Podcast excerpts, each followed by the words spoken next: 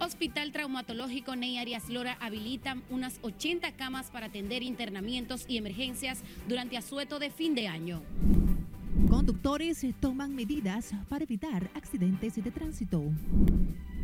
Director del COE dice es ilegal impedir el libre tránsito de conductores de motocicletas. Inicia éxodo de viajeros hacia el interior del país para las festividades de fin de año. A un mes de cierre de plazo para renovación del Marbete, apenas unos 678 mil han adquirido el impuesto a la circulación. Y la Cámara de Diputados conoce este viernes varios bonos complementarios para el presupuesto 2024.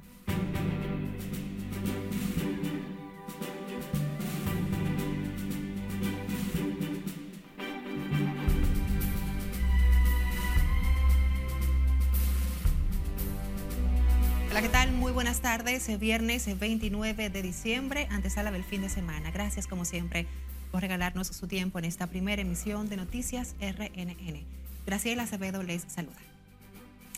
Los principales hospitales traumatológicos del país han reforzado sus áreas con insumos y personal médico, así como el aumento de las camas para atender las emergencias e internamientos de aquellas personas que resulten con traumas y heridas en accidentes de tránsito y otras eventualidades durante este asueto de fin de año. Hacemos contacto en directo con nuestra compañera Liliani Martínez, quien nos tiene detalles. Gracias, efectivamente, tan solo en esta sala de emergencia se han habilitado 28 camas para dar respuesta a las eventualidades en el feriado de fin de año siguen los aumentos de accidentes de tránsito en estos días eh, feriados. Los directores de los hospitales especializados en traumas, Ney Arias Lora y Darío Contreras, dieron a conocer los preparativos del personal e insumos para brindar asistencia oportuna a los pacientes.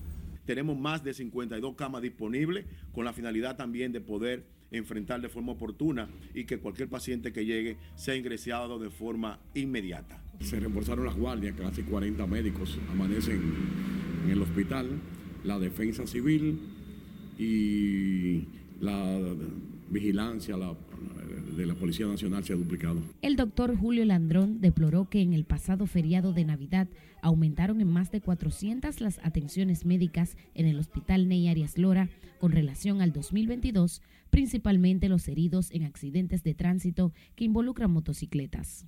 En este sentido, dijo favorecer la restricción de la circulación de estos vehículos en las festividades. Lo que sí debe restringirse son los que no tienen realmente que estar circulando a esa hora, en esos momentos, pero teniendo nosotros la garantía que el, el peatón pueda tener también facilidades para poder llegar a su casa. De su lado, pacientes y familiares que acudían al centro de salud dijeron esperar que la ciudadanía actúe con moderación en el nuevo año. Andemos más paso y cuidando lo, lo demás en la calle. Que seamos más conscientes y que sepan que la vida es un abrir y cerrar de ojos y que es muy preciosa. Si usted anda en un vehículo, en un motor, o una jipeta, o un carro, debe de andar con más precaución en la calle para que no perjudique a las demás personas. El personal médico de este hospital traumatológico reiteró el llamado a la población a actuar con prudencia, en especial el primer día del año, cuando más se registran incidentes. Esta es toda la información que tengo. Regreso contigo al set de noticias. Gracias por estos detalles, Liliani Martínez, el director del Centro de Operaciones de Emergencias considera ilegal impedirle libre tránsito a los conductores de motores durante el asueto de fin de año, como propone Monseñor Jesús Castro Marte mientras se llama a la población a la prudencia para salvaguardar vidas. Conectamos ahora con Siledis Aquino, quien también está en directo y nos tiene detalles. Adelante, Siledis. Buenas tardes. Buenas tardes, así es. Para Juan Manuel Méndez, lo relevante en estos momentos para prevenir accidentes de motocicletas es exigirle a los conductores el uso del casco. En su mayoría fueron personas que conducían motocicletas. En ese sentido, Méndez dijo que no se puede impedir la movilidad a los vehículos de dos ruedas porque se incurriría en una violación de derechos. Tres helicópteros dispuestos por el ministro de Defensa, el teniente general Carlos Luciano Díaz Ejército de República Dominicana, al igual que talleres móviles, grúas. Eh, estamos hablando también de un sinnúmero de, de acciones y herramientas que estarán a disposición de la población. Las muertes por accidente de tránsito en la primera fase del operativo preventivo fueron 19, en su mayoría conducían motocicletas. Hay que hacer una mirada retrospectiva a lo que fue la primera fase del operativo, la cantidad de personas fallecidas, sobre todo por accidentes de tránsito con motocicleta. La segunda fase del operativo preventivo, al igual que la anterior, tendrá más de 46 mil personas y superan las 500 ambulancias que estarán asistiendo a la población. Pues violentaríamos lo que es la condición de la República, porque es un medio de transporte privado. Eh, para algunos, otros para, para el tema de, del motoconcho, que ya lo utilizan para sustento de su familia. El llamado a la prudencia, no conducir bajo los efectos del alcohol, usando el celular y cansado son algunas de las recomendaciones de las autoridades. La segunda fase del operativo preventivo que lanzará el COE será desde la DAE mañana a partir de las 12 de la tarde y concluye el lunes a las 6. Por el momento son los detalles que les tengo. Ahora retorno con ustedes al set de noticias. Gracias por los pormenores, Siledis Aquino. La Dirección General de Seguridad de Tránsito y Transporte Terrestre fiscalizó unos 1.268 conductores y retuvo 580 motocicletas y 68 vehículos por diferentes faltas a la ley de tránsito. Durante operativos realizados en varios puntos del país, se inspeccionaron los vehículos y sus conductores con el objetivo de reducir los índices de accidentes de tránsito y garantizar la seguridad vial. Las autoridades buscan además la prevención y control de vehículos que transitan sin luces, los motociclistas que circulan sin el casco protector o sin documentos. Ante la ocurrencia desmedida de accidentes de tránsito registrados en el país, muchos de los cuales terminan en tragedias, conductores reflexionan sobre las medidas de prevención para disminuir las cifras fatales. El llamado de estos conductores es a la prudencia y a la sensatez a la hora de tomar el volante, además de confirmar que los vehículos cuenten con las condiciones técnicas necesarias para circular. Lo que llaman los choferes es que lo cojan con mucha prudencia, cedo bebida y que se recojan de la calle temprano. No, si yo estoy bebiendo por ahí, yo no me muevo de ahí. Yo me quedo ahí tranquilo. Bueno, lo que uno tiene que andar es con precaución y no andar en la calle llevándose el mundo por delante, porque el mundo se queda ahí. Entonces uno lo que tiene que hacer es protegerse y proteger los demás. República Dominicana sigue entre los países de la región donde más accidentes de tránsito se producen, siendo la principal causa de muerte y dejando lesiones permanentes en las víctimas.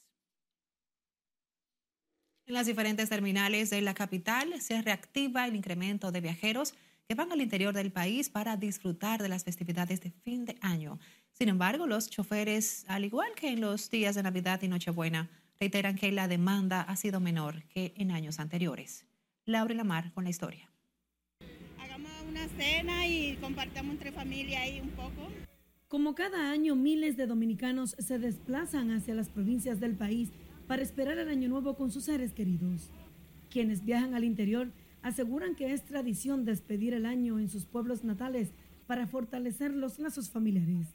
Voy a ver a mi madre para venir mañana de una vez, solamente a verla a ella, porque tengo ese sentir, ¿verdad? Antes que se acabe el año. Y vamos a pasar la Navidad, eh, o sea, Año Nuevo, con mi madre y mis demás familiares, dándole la gracia a Dios primero por todo lo que nos ha permitido en este año y esperando que toda la humanidad tomen uso de conciencia, busquen del Señor y que anden con eh, seguridad, que se cuiden, que no tomen eh, y si toman algún trago que vayan a salir, que sea con precaución. Buenísimo, para allá se baila, para allá se hace de todo. Amanecemos bailando ahí. Desde tempranas horas de este viernes, el flujo de viajeros comenzó a dinamizarse, aunque no en la proporción esperada. Conductores de autobuses lo atribuyen a la situación económica, aunque esperan un incremento de pasajeros para este sábado. Todavía no se siente el flujo. Esperamos que cuando sube el día, la tarde o mañana, eh, veamos un flujo más de pasajeros de lo que tenemos. El que tiene 10 pesos no quiere gastarlo porque en enero viene el problema. Año tras año, para mí, se reducen los pasajeros en la parada. ¿Por qué? Porque la gente ha adquirido su vehículo propio en años anteriores, tú ibas a nuestras ciudades, a los pueblos y los campos, no había vehículos, carros y jipetas. Y hoy día donde quiera hay carros y jipetas. En las distintas terminales aseguran que el precio del pasaje sigue inalterable y los choferes afirman que los autobuses cuentan con las condiciones técnicas para los viajes y evitar fatalidades. Laurila Mar, RNN. Miramos ahora a la zona norte, a Santiago, donde la Defensa Civil está recomendando a la población a no realizar disparos al aire en las festividades de fin de año para evitar tragedias. Como nos cuenta Junior Marte, para el operativo las autoridades han dispuesto más de 3.000 hombres si usted hace un disparo al aire, baja. Francisco Arias, subdirector nacional de la Defensa Civil, dijo que los voluntarios de la institución se encuentran listos para el operativo de fin de año. A la prudencia de los conductores, que estén previstos de su casco protector los motoristas, que no ingieran bebidas alcohólicas a los conductores de vehículos y de motor y recomienda a la población celebrar en sus hogares para evitar hechos lamentables. Por eso no lance disparos al aire. Esos disparos caen en un lugar y el lugar es eh, la tierra o a una persona. Lo mismo que los fuegos artificiales están prohibidos. Solamente se permiten aquellos que están autorizados por el Ministerio de Interior y Policía. Mientras en las paradas de autobuses el flujo de pasajeros empieza a sentirse debido a que pasarán las festividades con sus familiares. Se han estado moviendo, pero normal, no con exageración de pasajeros. Ya tienen unidades adicionales. No, no, se han necesitado este año, hasta el momento. Ni una sola se ha mandado extra. Se han traído, pero no se han necesitado. Bueno, lo, lo vamos a pasar bien, porque lo vamos a pasar en familia y festejar un poquito. Y nada, dormir de, de ahí para allá. Ir a la iglesia y estar con mi familia. ¿Qué más va a hacer? Ya, eso es todo. Para las festividades de fin de año en el área monumental de Santiago se realizará un show de fuegos artificiales, así como otros atractivos. En Santiago, Junior Marte, RNN. Un hombre buscado por la muerte de un raso en la Charles de Gaulle fue muerto a tiros la madrugada de este viernes y otro resultó herido en un enfrentamiento con agentes de la Policía Nacional. El fallecido es Paul Antonio Peña del Orbe, alias El Chompiras, en tanto el herido es Emmanuel Bautista El Zurdo, ambos perseguidos por la muerte del raso de la Policía Nacional Michael Amarante Zamora en el ensanche Isabelita en Santo Domingo Este. A los sospechosos se les ocuparon dos armas de fuego que portaban de manera ilegal y una motocicleta marca CG en la cual se desplazaban. Vamos a nuestra primera pausa. Al volver, conozca la cantidad de vehículos que han renovado el marbete a un mes de vencer el plazo. Además, Cámara de Diputados, en última sesión del año, conoce bonos complementarios para el presupuesto 2024. Y en el plano internacional, autoridades haitianas dan golpe a bandas, dejando dos muertos y tres detenidos. Los detalles al volver. Siga con la primera emisión de Noticias RNN.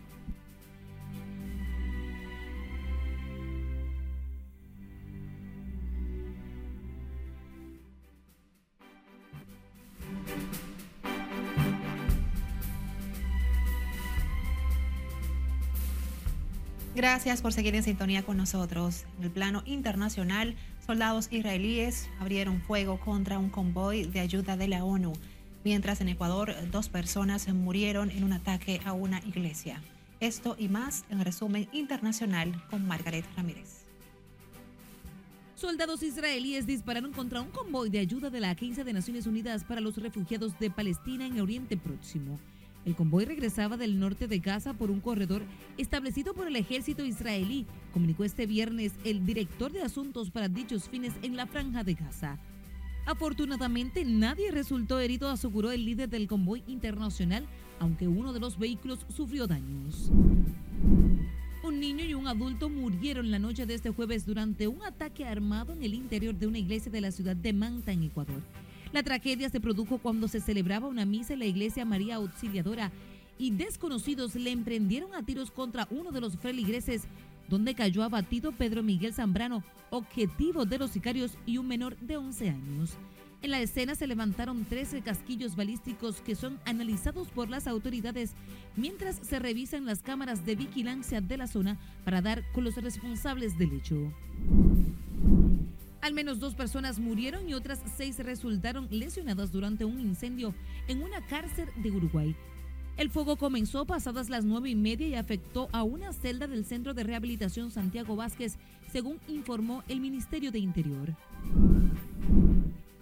El expresidente de Estados Unidos, Donald Trump, quedó excluido este jueves de la boleta de primarias presidenciales del estado de Maine, el segundo estado que considera que su postulación viola la Constitución.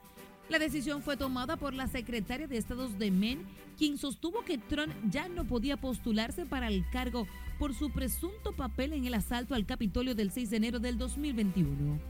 Cabe recordar que el pasado 19 de diciembre, el Tribunal Supremo de Colorado prohibió al exmandatario presentarse a las primarias del próximo año en ese estado, alegando que viola los mismos principios constitucionales. El Pentágono anunció que las víctimas de abusos sexuales en las Fuerzas Armadas de Estados Unidos y otros 12 crímenes graves por primera vez podrán buscar justicia fuera de la cadena de mando. Anteriormente, estas infracciones eran juzgadas por comandantes encargados de supervisar a las víctimas que generaban temor a represalia. Sin embargo, ahora dichas oficinas están integradas por jueces independientes que reportarán directamente a los jefes del ejército, las fuerzas aéreas, la marina y la armada. Falleció este jueves el destacado músico peruano Pedro Suárez, figura icónica del rock en su país. El destacado músico compuso varias canciones emblemáticas y queridas por su público, entre las que se destacan temas como Los Globos del Cielo, Un vino, una cerveza y Lo olvidé. El icono del rock peruano Pedro Suárez llevaba una larga batalla contra una enfermedad degenerativa conocida como parálisis vulvar, la cual fue diagnosticada en el 2011. En las internacionales, Margaret Ramírez, RNN. Dos miembros de una banda armada de Haití murieron durante un intercambio de disparos con agentes de la Policía Nacional de ese país en la comunidad Peter de Paix. Los medios haitianos informan que los bandidos fueron identificados como Peter y Seclet, quienes eran miembros activos de la banda denominada Zona 4 y de la banda T-Boys Home. El enfrentamiento también fueron detenidos otros tres pandilleros, indicó el periódico Haití 24. Posiciones diversas tiene la ciudadanía que fue consultada sobre la propuesta de usar mascarillas y volver a vacunarse para prevenir las afecciones respiratorias, incluido el COVID-19. Algunas personas estarían dispuestas a ponerse el tapaboca, pero la vacuna no, aunque todos los que abordaron el tema dijeron tener varias dosis de inmunización.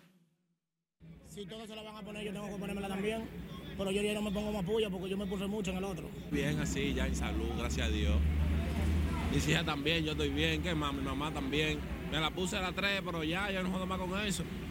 Yo estoy vivo y no me he muerto. Claro, si hay que ponerse, hay que ponerse. Yo tengo dos nada más. Pero hay que ponerse así obligatoriamente. Las autoridades sanitarias volvieron a habilitar 236 puestos de vacunación contra el coronavirus tras registrarse nuevos casos de esta y otras afecciones respiratorias. Cambiando de información, la oposición política en el Congreso Nacional advirtió que la excesiva política de préstamos del gobierno podría llevar al país a una intervención del Fondo Monetario y funestas medidas de restricciones económicas. Nelson Mateo nos completa la historia. ¿Usted sabe lo que es? Ley de bono por 345 mil millones de pesos. Solo este año, a punto de terminar, el Congreso aprobó al gobierno 16 préstamos por 2.395 millones de dólares para obras de infraestructuras, planes sociales y hasta para pagar intereses de la deuda pública. Oh, hoy la cosa está buena con la economía decreciendo, con las exportaciones bajando y creciendo las importaciones y tomando más préstamos. Siento, siento que estamos transitando el camino para que el Fondo Monetario Internacional vuelva a intervenir aquí. En los últimos tres años son ya más de 26 mil los millones de dólares prestados para sostener una economía como la criolla acosada por factores locales y externos. Sin embargo, para el oficialismo, el gobierno aún está en capacidad de pagar sus deudas. Lo primero es que no hay caída de recaudación. Lo segundo es que no es verdad que el nivel de endeudamiento esté, esté rozando los niveles que ellos dicen que están. Lo tercero es que los organismos internacionales dicen que todavía nosotros estamos en el rango, que estamos en, en un nivel donde resistimos todavía, donde podemos eh, eh, eh, acudir a ese tipo de empréstito. Y lo tercero es que la oposición es para oponerse. Que con relación al PIB, al Producto Interno Bruto, la deuda se ha reducido en comparación con los gobiernos anteriores. Entonces es un buen parámetro para que el país pueda entender que el nivel de endeudamiento es eh, manejable desde el punto de vista del gobierno. Pero la oposición insiste en que el endeudamiento no puede ser la única fuente para sustentar el desarrollo. Hacemos un llamado a la sociedad civil, a todas las fuerzas vivas de la sociedad dominicana a que se interesen en el tema y que empiecen a demandar aquí en el Congreso por los canales que nos permite la democracia. Pero hay que hacer un contrapeso porque ya la cantidad de préstamos que este gobierno lleva está endeudando significativamente y sin agregar valor a, a, a la sociedad dominicana. Para este viernes, en una sesión extraordinaria, la Cámara de Diputados tuvo en agenda la colocación de bonos por 340 mil millones como parte del presupuesto del próximo año 2024. Varios no han votado, muchos no han votado. Nelson Mateo, RNN.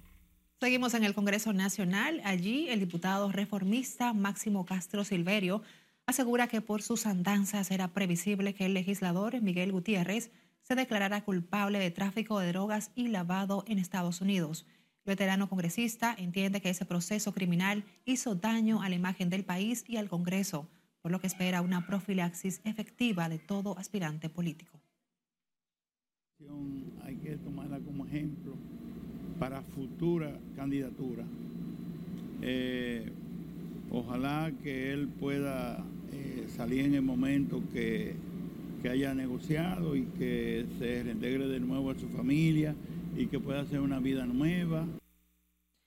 Diputado por Santiago, Máximo Castro Silverio, dijo que el acuerdo con la Fiscalía norteamericana fue una decisión del ex legislador Gutiérrez, preso en Estados Unidos por tráfico internacional de drogas. En el sur, el gobierno dispuso la venta de productos alimenticios a bajos precios en San Juan con motivo de las fiestas de fin de año. Julio César Mateo nos cuenta.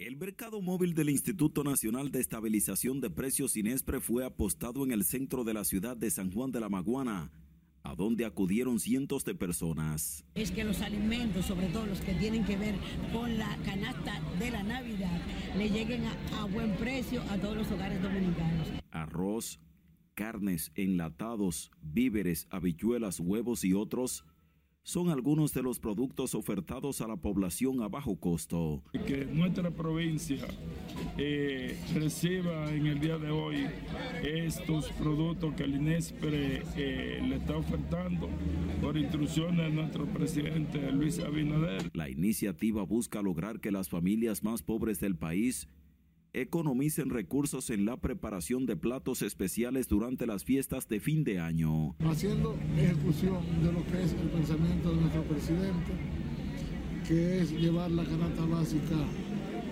a los, hogares, a los, a los hogares más humildes, que puedan tener una cena digna, como Dios manda.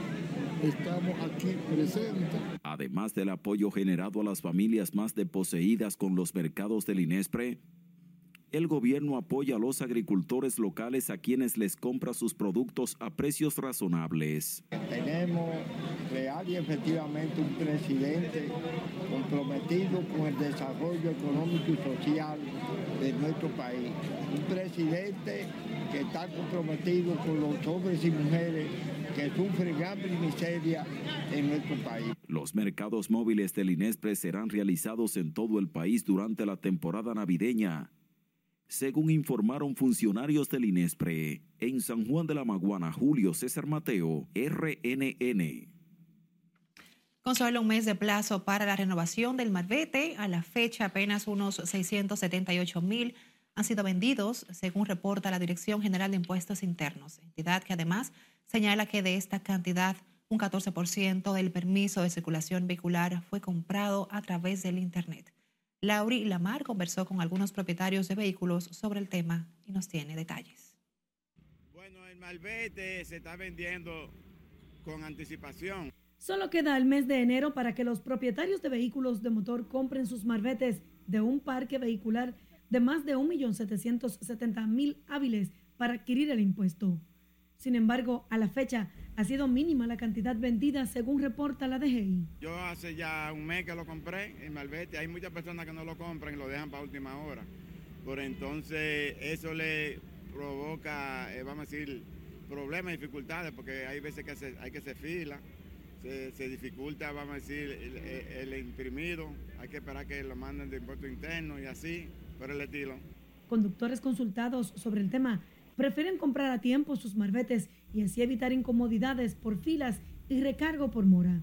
Por eso exhortan a quienes aún no han adquirido su permiso de circulación vehicular a hacerlo a tiempo y ahorrar inconvenientes. O sea, cualquiera que antes se haga esa pila y cobren los impuestos más caros, que lo saquen ahora, porque después de una pila, aquí mismo, se hace una pila que no hay quien aguante. Y si hay oportunidad que tengan los partos, lo saquen ahora. Ya yo lo saqué porque que no puedo esperar el tiempo porque más o menos, si después viene otro, otro historial, es mejor hacerlo a tiempo si está el dinero. Los valores del impuesto de circulación vehicular permanecen invariables con relación al periodo anterior, con el monto de 1.500 pesos para los vehículos fabricados hasta el año 2018 y 3.000 para los del año 2019 en adelante. Para la renovación están disponibles 44 entidades financieras con 787 sucursales distribuidas en toda la geografía nacional hasta el 31 de enero del 2024. Laurila Mar, RNN.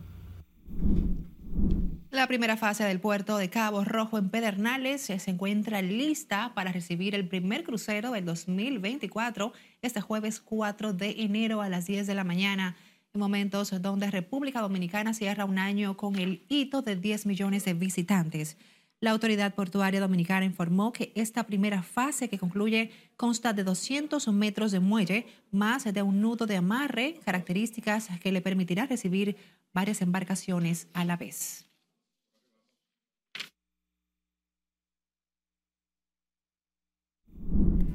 Vamos a nuestra última pausa. Cuando retornemos, conozca la valoración que tienen los dominicanos del año que termina y sus expectativas para el 2024.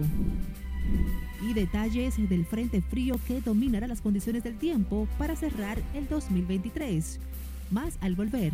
Mantenga la sintonía con la primera emisión de Noticias RNN.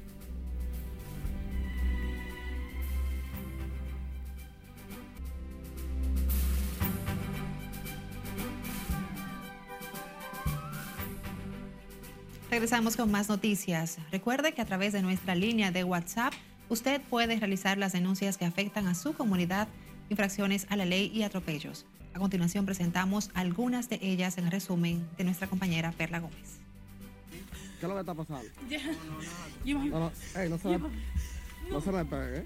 Iniciamos con este audiovisual donde una mujer que aparentemente era abusada por su pareja es socorrida por un transeúnte que al pasar por el desolado lugar se detuvo y grabando la acción ayudó a la dama. Según informan que el agresor pretendía llevarla a los multis de la zona franca en San Pedro de Macorís, la mujer, aún no identificada, lucía desesperada. La chica, tras lograr zafarse del presunto agresor, se montó en el vehículo de su socorrista y se fueron de la zona, mientras el agresor se fue de la escena. El hecho ocurrió en horas de la una de la madrugada. Individuos armados a bordo de un Hyundai Sonata dejaron gravemente herido en el abdomen a un hombre que estaba en un mini market cuando estos entraron a robar en un hecho registrado en Santiago. En el video de este violento asalto a mano armada, se ve como el hombre herido identificado como Tony estaba sentado en una silla con la herida abierta hasta que fue auxiliado por los vecinos y trasladado a un hospital.